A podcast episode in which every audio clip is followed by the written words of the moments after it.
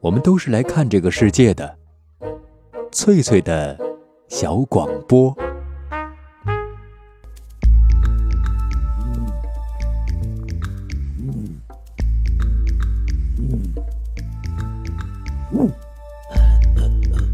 寻访华夏文明，感受自然美景，探索过去的足迹，唱响未来的星空。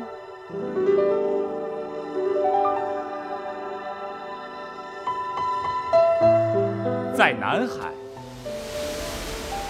在兴安岭。在富庶的苏州城，一瞬间跨越万水千山，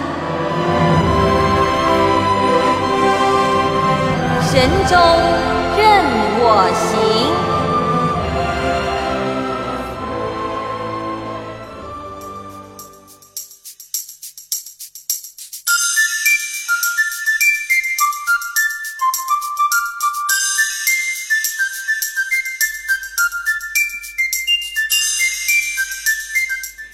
旁的各位听友，这里是海峡之声广播电台文艺生活频道，欢迎准时收听今晚的旅游节目《神州任我行》，我是冯翠。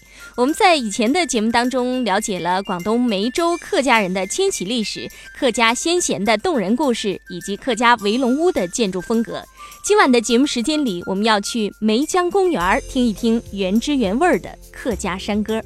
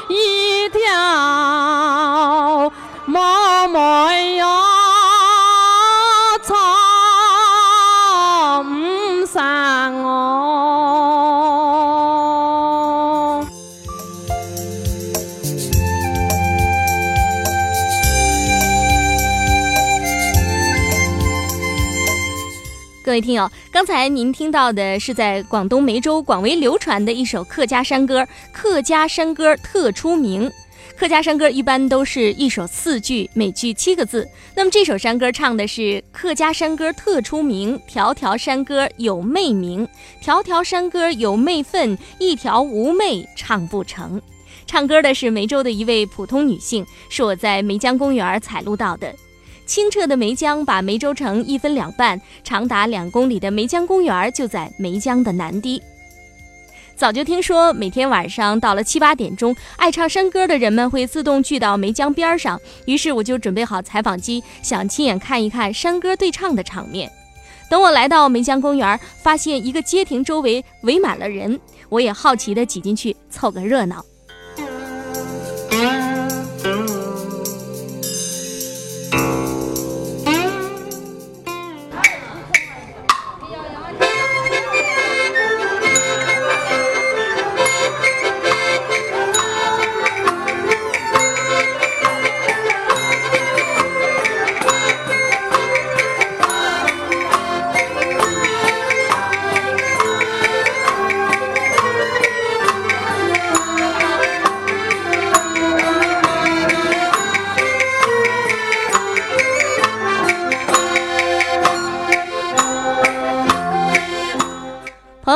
在听到的是一首广东音乐，是由一群爱好音乐的梅州民众来演奏的。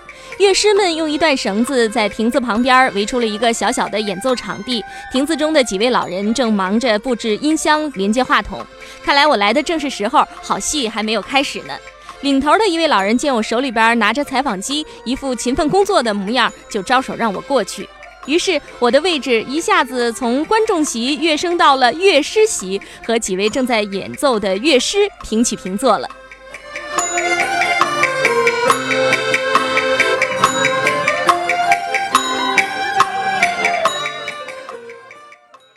能不能给我们介绍一下，你们都使用的是什么乐器啊？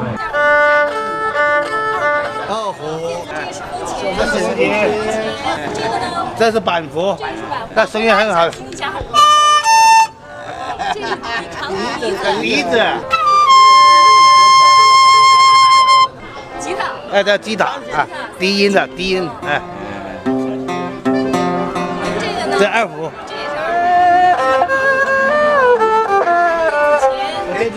子琴，电子琴，那个这个呢？哦，哇，好听！叫什么？红戒的，红戒的。大家都自娱自乐，自娱自，乐了。这些是乐师，都不是专业的不，是专业的。不是专业的，都是上班呐、啊，退休的，离退休的老干部啊，晚上没事干就在凑这这块了，包括还有跳舞的，都是大家自愿的，政府没有补助的，那那生活过得丰富多彩。我们梅州嘛，梅州是比较有有文化基础的，这个特别是客家山歌啊，人人都会唱，一句两句都会唱。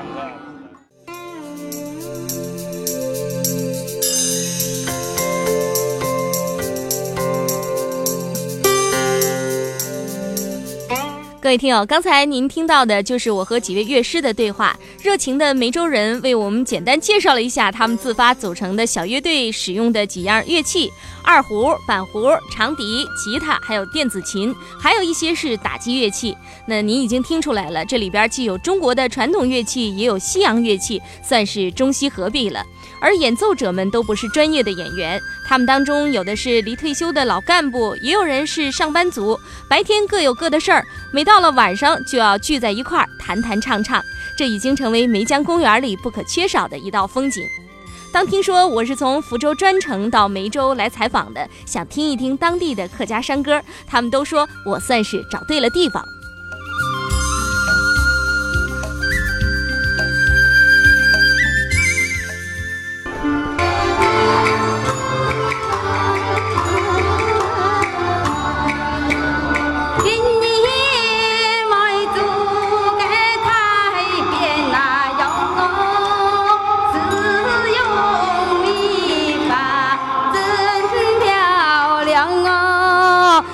人港两岸风光好哎，嗯，朝台朝的快梅更哦。创意属小梅族哈。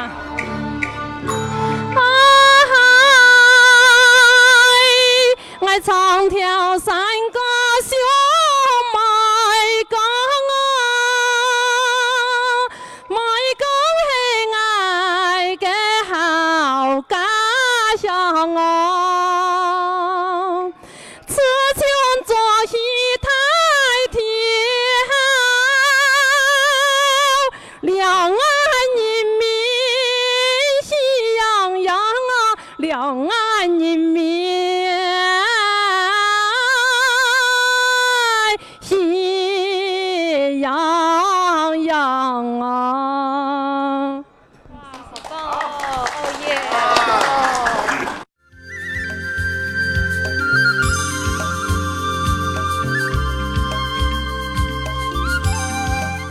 朋友们听了广东梅州淳朴流畅的客家山歌，是不是让您对这个地方又有了一些新的了解，同时也产生了新的疑问呢？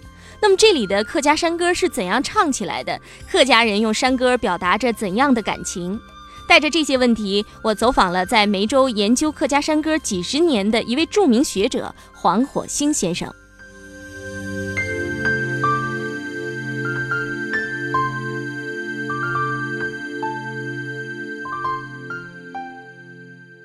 感谢黄火星老师哈接受我们海峡之声广播电台的采访。呃，我到梅州这些天，梅州给我留下一个非常深刻的印象，就是几乎所有的客家人都会唱客家山歌，而且非常的动听。我就有一个疑问啊，梅州的客家山歌是怎样形成的？梅州的客家山歌这是比较流行的，时间呢算起来是比较长。比较准确的吧来说，那是讲刘三妹那个时候，好像广西他说是刘三姐，啊，实际上这一个研究的来说是同一个人，叫你刘三妹又叫你刘三姐呢，他是比我大的他叫我刘三妹嘛，比我小的他叫我刘三姐呗。问他这个时间呢，那是唐代啊，唐朝。梅州的客家山歌，那他最早已经唱的比较成型的时候，就是在唐朝就已经有了，可以这样理解。还是应该是那时就有了，嗯，因为这个故事发生在唐代嘛。那它比较兴盛、非常流行，是在一个什么样的历史时期呢？那个还是清代，那时候呢，山歌是兴起来了，但是清代的时候呢，清朝政府啊禁山歌，大庭广众都不敢唱了吧，说伤风败俗啊，政府是禁了，你朝廷一禁，皇帝禁都没有用。山歌呢，大家照样唱，那就跑到山上去了。主要是有劳动和爱情，可能劳动辛苦了，他要歇一歇了，透透气啊，他就唱山歌了。我这座山头唱，你那座山头活过来，有感而发，抒发内心的压抑的这种感情。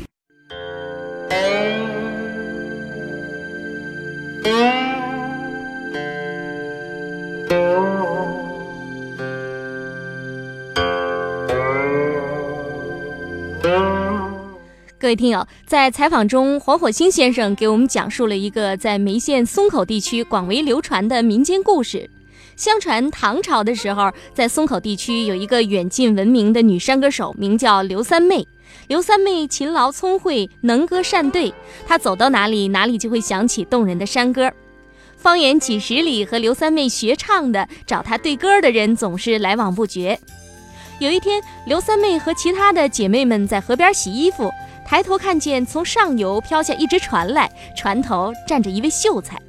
秀才就问洗衣服的几位姐妹说：“请问大姐啊，刘三妹住在什么地方？”刘三妹一听，反问道：“你找刘三妹做什么呀？”秀才说：“听说刘三妹很会唱山歌，还没有遇到过对手，我特地来找她对一对，看看她到底有多大的本事。”刘三妹笑着问：“那你有多少山歌，敢和刘三妹对？”秀才往船舱里成堆的书上一指，看我载了一船来。这时，刘三妹的山歌已经冲口而出了。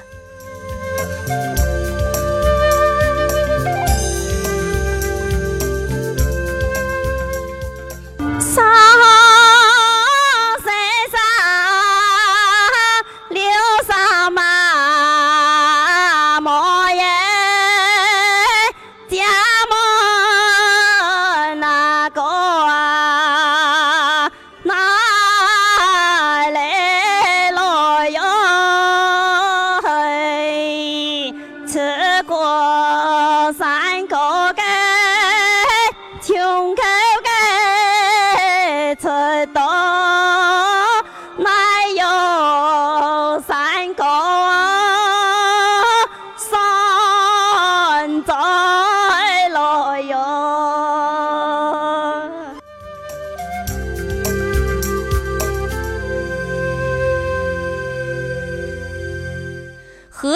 喜山刘三妹，借问阿哥哪里来？自古山歌从口出，哪有山歌传再来？这就是著名的梅县松口山歌。自古山歌从口出。那么，这位秀才一听到刘三妹的歌声，立刻觉得甘拜下风，船还没有靠岸就回去了。客家山歌就是由客家人世代传唱下来的，唱生活，唱劳作，唱爱情，唱希望，唱出了客家人内心的酸甜苦辣。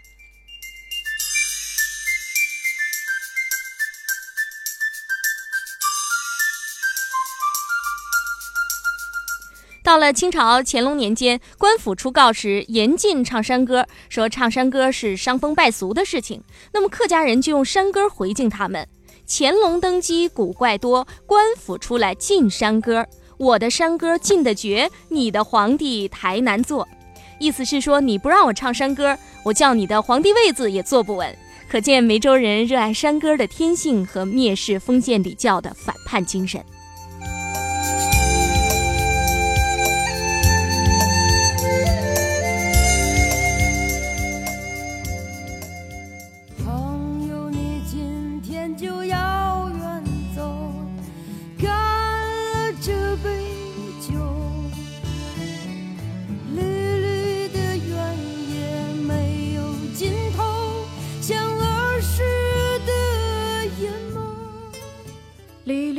的田野没有尽头，像儿时的眼眸，像儿时的眼眸。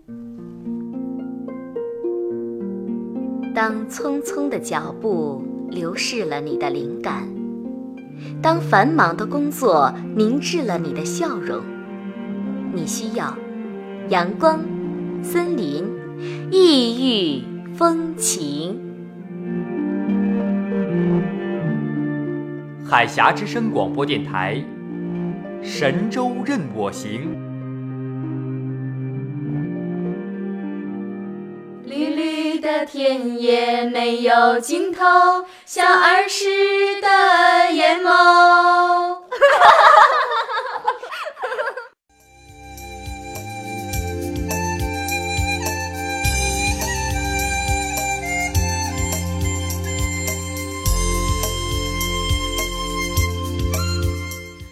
各位听友，您现在正在收听的是海峡之声广播电台文艺生活频道的旅游节目《神州任我行》，欢迎朋友们继续关注客家之旅，我是主持人冯翠。在节目当中，我们听了几首梅州的客家山歌。那么，客家山歌除了具有鲜明的主题和地方特色以外，它的艺术风格也很独特。在稍后的节目当中，我们再来了解。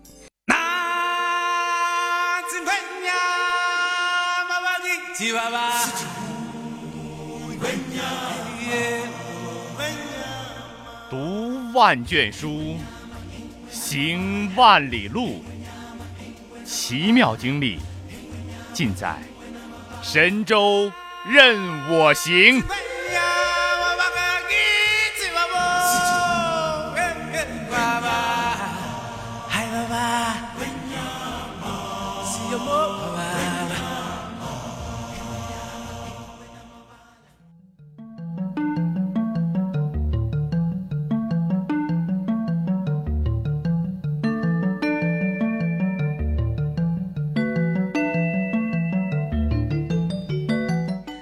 朋友，您现在正在收听的是海峡之声广播电台文艺生活频道，每晚十八点到十九点为您播出的旅游节目《神州任我行》，我是冯翠，让我们继续今晚的客家之旅。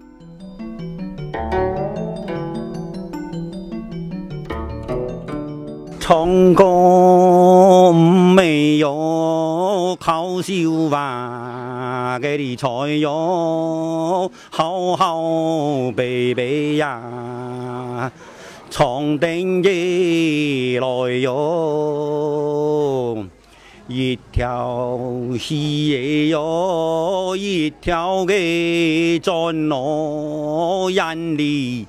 当顿我站硬来呀！朋友们，在前面的节目当中，我给大家简单介绍了一下梅州山歌的发展历史。那客家山歌是我国著名的民歌之一，它是用客家话来演唱的，基本上是四句七字体，第一句、第二句和第四句押韵。唱歌的时候往往是触景生情，随口而出。不过在对唱之前，一般先要唱上一段山歌号子。好乡亲有好山歌啊，你都溜啊溜得哪来哟？太棒了！这个三个号子，就是我说哦嘿，一溜啊，台湾的乡亲们又好三个，你溜啊溜过来。哎，一号三个，我们叫六三个嘛，溜过来，慢慢再溜过来，这溜，就是唱过来的，这三个号子，三个号子，对，三个是山对山嘛，两座山，山很远很远，讲话就用三个用这种形式把它进行交流。哦嘿，一溜老妹，一溜老妹，老妹是妹子，有好三个啊，你都溜啊溜得来哟，就这样的。要是我邻助理，哦嘿，一溜阿叔，阿叔给叔叔，我跟跟他唱山歌，我就叫开门的号子。我一唱，他那边听见了，哦，他要我唱山歌，那他们那边马上就来了，我们两个递上了。要是年轻男女，就是情歌了，很多的，很丰富。我们客家山歌它题材很丰富。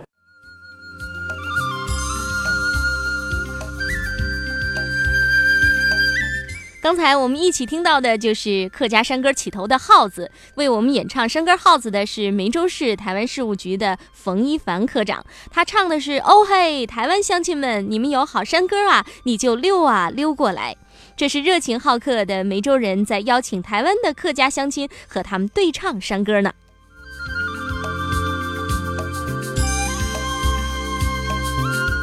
同是梅州客家山歌，歌词一样，唱腔却不尽相同。像梅城山歌、松口山歌、石马山歌，在腔调上就有明显的差别。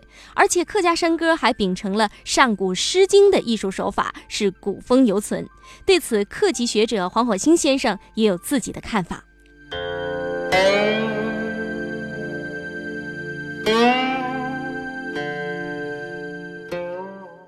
是梅县的山歌，它在艺术上有什么特色吗？梅州的客家山歌呢比较有特色，它是承传了那个《诗经》古代《诗经》三百首修辞书法嘛，是吧？赋、比、兴、重叠、双关。双关。这个客家情歌呢，它就上承十五国风。我们现在来看，你看基本上米首山歌，特别是情歌，它就是赋、比、兴、重叠、双关。双关特别突出，其他地方的民歌，我看全国各地的，包含少数民族的，很少有那个双关语的。客家山歌就是几乎随口就是比喻双关，比喻双关都很多的。早期的那个江南的吴歌，吴江南吴越的吴越山歌，就是叫吴歌。可能明清时代的吴歌也有。很多是双关的。客家呢，由上边下来以后，在江淮地方呢住了几百年，他继承的基础是《诗经》的东西，中原的东西，古中原文化。也就到了江南以后，受江南民这个民族民系，包含少数民族，他这个民歌的风格的一些影响，江南民歌风基本形成了诗季，七至四季，民俗的诗季，这样就固定下来了，就基本形成了客家情歌、客家山歌这个风格。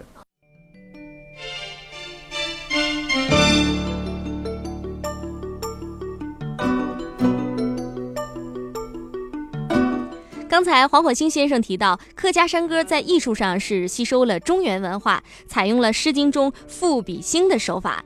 同时，由于客家人在迁徙过程中又在江淮一带生活过许多年，难免受到当地的吴国文化的浸润，所以山歌中比喻、双关、叠字等手段是经常出现，使得客家山歌在艺术手法上呈现出多元性。我们再来听一首采用比喻手法的客家山歌。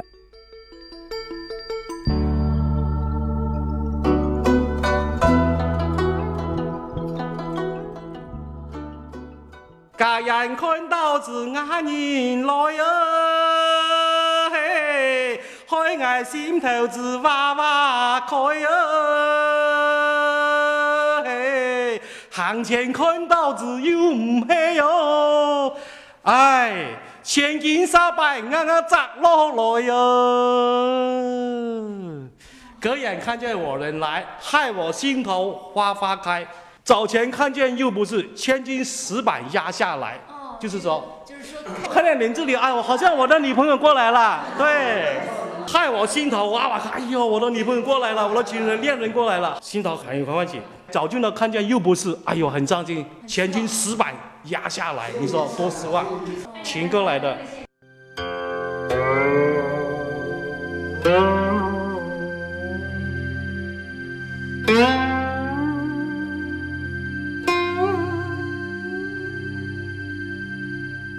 刚才我们听到的就是一首客家情歌，描述的是一位热恋中的小伙子看错人的情景。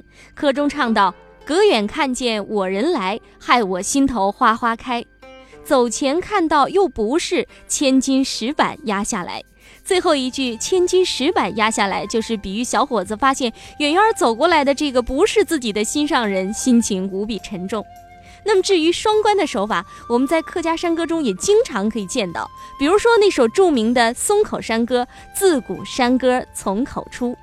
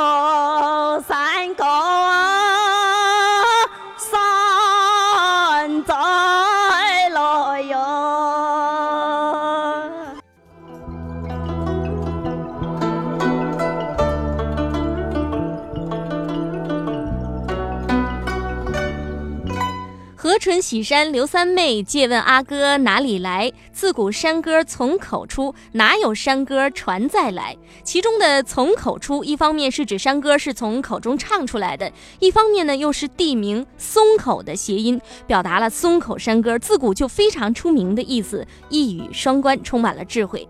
那么在松口广为流传的那个民间故事当中，来找刘三妹对歌的秀才，一听到刘三妹唱起这首自古山歌从口出，一语双关，立刻知道自己已经落了下风，不敢再和刘三妹一比高低了。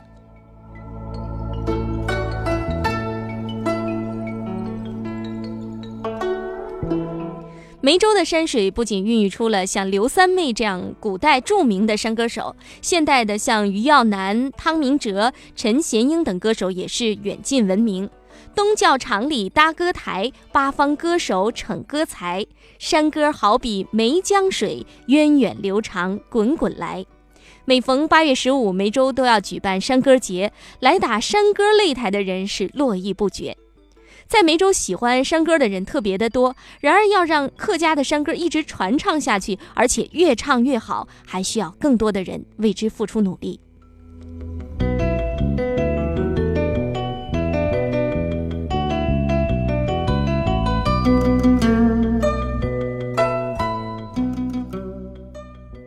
作为一个研究客家山歌这么多年的一位学者，您最大的心愿是什么呢？首先，我想对这个山歌的问题来说，我认为呢，现在应该是是有点这个青红不接，写的人没有几个，唱的人也不多了，喜欢听的也很多。那么在这种情况下呢，我我觉得一个是政府方面重视，呃，写的不多了，你要培养组织；唱的不多了，你要培养歌手；还有一个你要改革。你不能老是一起歌词这样唱，老是一个腔调，他必然会要发展的嘛。你音乐方面的音乐工作者，你都要跟上去，要在继承的基础上的去发展来改革嘛。这是两个方面的事，都要同时要注意到嘛。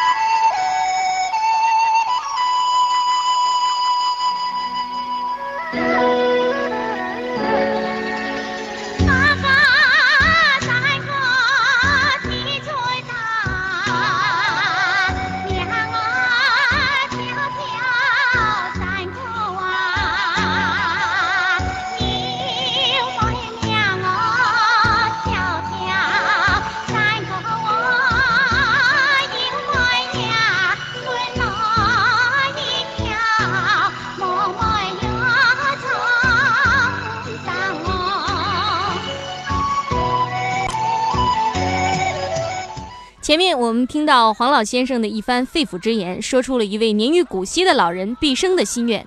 那么黄火星老人祖上在清朝的时候，曾经因为唱山歌遭到了当时这个政府的迫害，家中的女性也因此被卖到异乡。这段历史在老人心中是永远抹不去的伤痕。老人说，他一生研究客家山歌，写山歌，就是希望有更多的人能够唱响山歌，自由地唱出心中的欢乐。